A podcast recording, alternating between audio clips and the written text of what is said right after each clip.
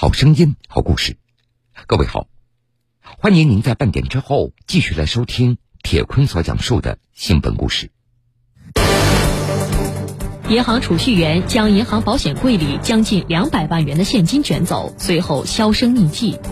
直到今年一月份，这名潜逃了十九年的犯罪嫌疑人终于被北京警方抓捕归案。结果打开一看呢，呃，他所保管的所有的现金全都不见了。呃，家里人也都说我们不知道他去哪儿了。在单位的监管之下，储蓄员如何拿走了如此巨额的现金？潜逃的这些年，他又是在哪里生活的呢？为能监督储蓄员刘超打乱保险柜的密码，使刘超偷盗库款有了可乘之机。回来了，找了一个地儿呢，然后就租房，在丰台一个五里店地区就租房住起来了。保险柜之谜。铁坤马上讲述。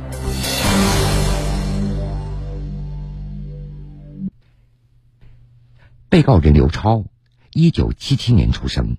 一九九七年七月，刚毕业的他进入北京某银行工作，担任储蓄员。今年一月十二号，刘超因涉嫌职务侵占罪，被北京市公安局西城分局依法逮捕。今年七月。北京市西城区人民法院开庭审理了这起案件。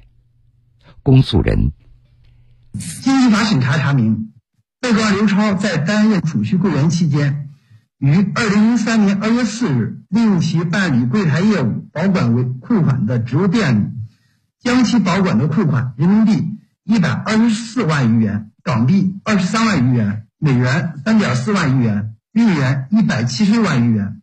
欧元零点二四万余元，英镑零点五九万余元非法占为己有，共计侵占该行库款折合人民币一百九十余万元。时间倒回到二零零三年的二月九号，当值春节的假期刚刚结束，北京某银行分行的员工们也都恢复了正常的工作。不过，时任该银行分行储蓄主任的班先生感觉有些不对劲儿。原来，行内的一名储蓄员刘超不但没有来上班，还一直处于失联的状态。北京市西城区人民法院刑事审判庭副庭长于小米：按照规定呢，他是二月八号是休息，他们的储蓄主任呢给他当天二月八号打电话，但是没打通。然后二月九号呢，刘超应该来上班，又给他打电话，还是没有打通。本身也没有请假，储蓄主任就觉得，嗯，感觉情况不好吧，就这样就找出了备用钥匙，把这个刘超所保管的这个保险柜给打开了。按照银行的规定，樊先生在与同事沟通以后，用备用的钥匙以及密码打开了刘超所保管的保险柜。结果打开一看呢，里头只有一些。呃，空白的重要凭证，呃，他所保管的所有的现金，包括人民币、欧元、美元、日元，全都不见了。刘超和他保管的保险柜中的现金一起消失不见了，事态严重，银行的员工立即向警方报了案。那这个对于银行来说是一个重大的事故吧，所以当即报警。他们所做的第一个事情呢，就是先要清点这个钱款，看到底损失了多少钱。那么对账，然后那个包括清点，最后呢是确认呢是损失了是将近二百多二百万吧，他一百九十一百九十九万多点啊。原来那个时候。每名储蓄员的保险柜里一般都会存放一定数量的人民币以及几种外币，总额应该在一百万元左右。而按照刘超在几天前值班时所留存的记账凭证，他的保险柜里应该有一百二十四万元左右的人民币以及多种外币，总额高达将近两百万元。接到报警以后，警方立即进行了现场勘验。并调取了银行内的相关视频。根据银行的工作人员介绍，原本刘超的保险柜中不应该存有如此多的现金，可是他却在二月四号值班的时候劝说其他同事将钱款统一放入到他的保险柜里。那么同事呢，也是把当天的情况说了，呃，并且也提到说，呃，这个刘超还主动说，二月八号我应该来上班，你们都不上班，这样你把你们的钱，那意思交给我，搁到我这里头，到时候我一块儿，咱们就一块儿上交上交库那个金库了。那个这些人呢想，哎，这样也省得在自己手里保管的时间长，也挺好的，也就认同了刘超的这种说法。不仅如此。二月四号晚上五点左右，原本要值夜班的同事还接到了刘超请求换班的电话。庭审现场，公诉人宣读银行员工的证言：二月四日晚五点左右，我在我母亲家，刘超打我手机说：“今天是不是你值班？你今天别来了，我我替你值班。”我说：“你跟我换的话，我还要替你值一天。”刘超对我说：“不用了，我帮你值一天。”所以二月四号的班我就没有去单位值。按照银行工作人员的说法，春节期间有事换班是比较常见的。那么，在和同事换班以后，刘超在值夜班的过程当中，他做了些什么呢？警方在调取的视频当中找到了他的身影。在晚上六点多钟时候，这个刘超就是把他这个保险柜给从这个储蓄柜台那点，就他的工作间给推走了。推到那个杂物间了，杂物间那点是没有那个现场视频的。过了一两分钟吧，又给推回来了。此后呢，也就没有再看到那个有什么情况。一直到第二天凌晨五六点钟的样子吧，看到这个刘超，呃，带着一个包就走了。刘超带着将近两百万元的现金一走了之。那么？第二天来到单位值班的同事有没有发现异常呢？第二天呢是有接他班的人，呃来了以后呢，他是说，按照正常情况下就是值班的人来了，你上一个值班的人才能走，就双方进行了一下交接，你才能走。突然来了也没看任何人跟他交接，他还问起来说昨天谁值的班，怎么我没来他就走了呢？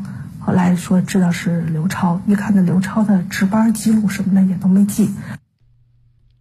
根据警方侦查发现，刘超在二月五号凌晨五点二十五分从消防通道出门离开了银行，驾驶白色夏利轿车从银行门前逃跑。随后，警方一路追踪，在北京市丰台区的一个停车场找到了刘超的白色夏利轿车。庭审现场，公诉人宣读时任停车场工作人员的证言。这几天我的停车场里停过一辆夏利两千，那是二零零三年二月五日下午两点多钟停的车。我记得是一个男的开的，上身穿一件灰色的毛衣。到今天也没人动这辆车。当时这辆车上就一个人，这个男的一米八左右，挺瘦的，北京口音。我当时问他今天走吗？他说不走，我说晚上车位已经满了。他说先给钱，我收了他二十元。虽然当时刘超驾驶的车辆被警方找到了，可是和他有关的所有信息却再次中断了。我最后一次和刘超联系是二零零三年的二月四日，刘超值班当天大概下午五点左右，刘超打电话跟我说，他要和他们领导去外地学习，是封闭式管理，不知道去哪儿学，一会儿总行来车接。而且去学习期间，手机需要关机，不知道学多长时间，最少三至四天就不联系了。这是我们最后一次联系。找他的父母，找他的妻子，这些呃家里人呢也都说我们不知道他去哪儿了。呃，然后就是一个上网的通缉，嗯，但是正常时间呢也确实没有发现这个刘超的这个踪迹吧。就这样。刘超从所有人的视线当中消失了，一晃十九年过去了，直到今年一月份，北京警方通过分级研判，发现了刘超落脚的地方。过了十九年，隐姓埋名生活的刘超终于被抓捕归案。今年七月二十二号，北京市西城区人民法院公开开庭审理了这起案件。而围绕这起案件的谜团也被一一揭开。根据刘超的交代，当时每个储蓄员都有自己单独的保险柜，而他在工作中发现，柜台的现金并不会立即上交，在得知这个情况以后，他就动起了歪脑筋。根据当时事发银行的规定，储蓄员岗位的职责为办理储蓄业务，做好空白重要凭证的领用保管工作，每日营业终了，结凭账务，核点现金和空白重要凭证，防止现金漏库以及差错事故的发生。每个柜员配备一个保险柜，用于保管日常营业的现金以及重要的空白凭证。柜员的保险柜采用密码和钥匙分别管理的办法，钥匙由柜员本人保管，密码由储蓄主管以及储蓄管理级别的人员在保管。那么，当时只有钥匙的刘超，他是如何获得打开保险柜的密码呢？庭审中，刘超交代。自己当时记不清是看到了还是听到密码了。当时这家银行还规定，每日营业终了，储蓄员截屏自己的账款以后，必须换人复核。复核员核点现金、重要空白凭证无误以后，柜员必须在复核员的注视下，将库存现金以及重要空白凭证及时放入保险柜，并且打乱密码。就是因为复核员李某没有监督时任储蓄员的刘超打乱保险柜的密码，致使刘超偷盗库款有了可乘之机。庭审现场，公诉人：复核员不能离开现场，柜员需在复点人员的注视下，将库存现金以及重要空白凭证及时放入保险箱，并打乱密码。自营业前，由密码保管员转好密码后，柜员进行出库办理日常业务。库款丢失当日，复核员李因春节期间业务量较少，比较松懈，未能坚持制度，未能监督储蓄员刘超打乱保险柜的密码，使刘超偷盗库款有了可乘之机。我行已于二零零三年十月对当事人予以给予除名处理。就这样，刘超掌握了保险柜的密码和钥匙，又与同事进行换班以后，成功将保险柜给打开了。将其中的人民币、美元、港币等共计一百九十九万多元的现金取走以后，藏匿到值班用的床单被褥中。第二天一早，趁着来交接的同事还没有到达银行，他就先行离开了。那么，当时有着稳定工作的刘超，为什么要选择铤而走险、坚守自盗呢？庭审现场，你为什么要？支持这个盗窃。我其实我对钱啊，没没贪钱，也没图享受。我就是一开始结了个婚，有一年不不到一年吧，就完蛋了，跑的特别厉害。然后我我就感觉有点受不了了。庭审中，被告人刘超将当时的作案动机归咎于生活的压力和婚姻的不幸福。为了逃离当时的生活状态，所以他选择了极端的做法，并且一走了之，从此没有跟家人有任何的联系。但是，对被告人刘超的这种说法，法庭经过调查以后发现，并非如此。案发之后找他妻子的一个笔录，他妻子呢提到了一个细节，就是案发前他给他妻子打过电话。说我要跟我的那个单位领导出去封闭学习，这一段时间呢，那个就那意思，咱俩联系不上，你也不要给我打电话。如果真的像他所说的两个人关系如此的水火不相容的话，走就走了，还有必要会再去给妻子打一个电话？是是安抚住妻子还是怎么着？另外，在和妻子的这个笔录里头，也他妻子也没说到两个人关系怎么怎么不好。呃，我们俩怎么着正在闹离婚都没有提到这个方面的。银行储蓄员将银行保险柜里将近两百万元的现金卷走，随后销声匿迹。直到今年一月份，这名潜逃了十九年的犯罪嫌疑人终于被北京警方抓捕归案。结果打开一看呢，呃，他所保管的所有的现金全都不见了。呃，家里人呢也都说我们不知道他去哪儿了。在单位的监管之下，储蓄员如何拿走了如此巨额的现金？潜逃的这些年，他又是在哪里生活的呢？未能监督储蓄员刘超打乱保险柜的密码，使刘超偷盗库款有了可乘之机。回来了，找了一个地儿呢，然后就租房，在丰台一个五里店地区就租房住下来了。保险柜之谜，铁坤继续讲述。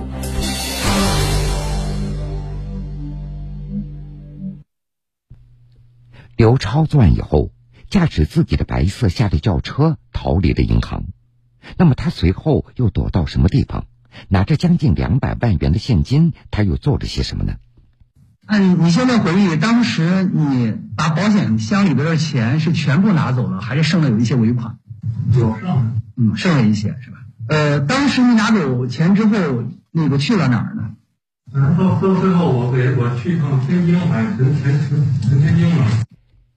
根据刘超的交代，作案以后，他打车去了天津，利用自己在平时工作当中所捡到的储户的身份证，办理了数张银行卡，将钱分散存入其中。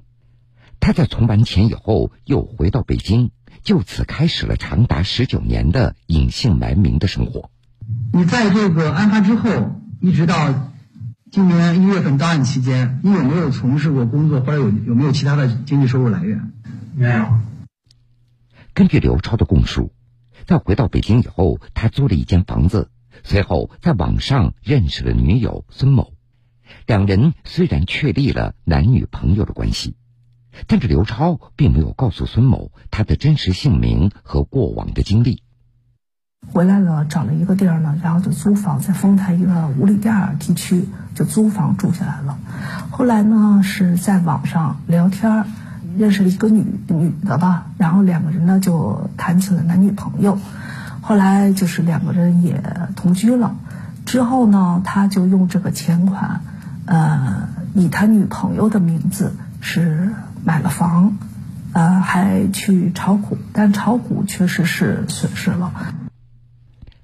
刘超在与孙某恋爱期间，用女友孙某的名字，先后在北京购买了三套房产和两个车库。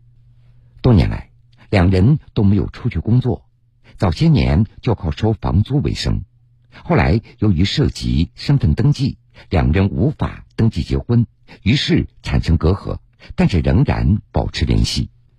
他说：“这个房子呢，先后买了三套吧，但是到案发就抓他的时候呢，那两套房呢，已经他都给卖了，卖的钱款呢，就都用于这么些年他和他女朋友的这个生活的支出了。”就这样，刘超在北京过了十九年的隐姓埋名的生活，他没有再找工作，也不敢用身份证，不敢出北京。作为家中独子的刘超，他也不敢与同在北京的父母联系。虽然咱们大家一听说那会儿拿着这么一笔巨款出去，呃，感觉可能是应该是花天酒地，自己生活很什么，但是对于他来说，可能这也是一个巨大的心理的一个石头，一直压在那。刘超被捕的时候，他和女友孙某还有北京西城区的一套房产和两个没有产权的车库，其中。房产价值三百五十万元。孙某表示，虽然已经和刘超分手，不过他愿意退赔。他女朋友就是同意他名下以他名字买的这个西直门的这个房子给卖了，卖了三百五十万。现在这钱款呢，已经是呃转到了这个法院的这个账上。这个三百五十万呢，其中二百万呢就是赃款，是肯定要是，呃发还这个被害的这个银行，剩下的钱款呢也是属于他当初的那个赃款购买的房产出售所得的收益，也属于赃款投资的收益，这个呢要是予以没收的。在庭审中，被告人刘超对公诉机关指控的事实、认定的罪名没有提出异议，那么。法院最终会做出什么样的判决呢？公诉人刘超在审查起诉的过程中，自愿如实供述自己的犯罪事实，承认指控，愿意接受处罚。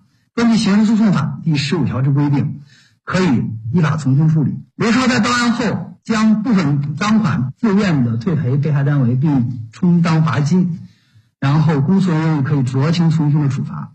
综上，建议判处刘超有期徒刑四年六个月。并处罚金人民币五万元。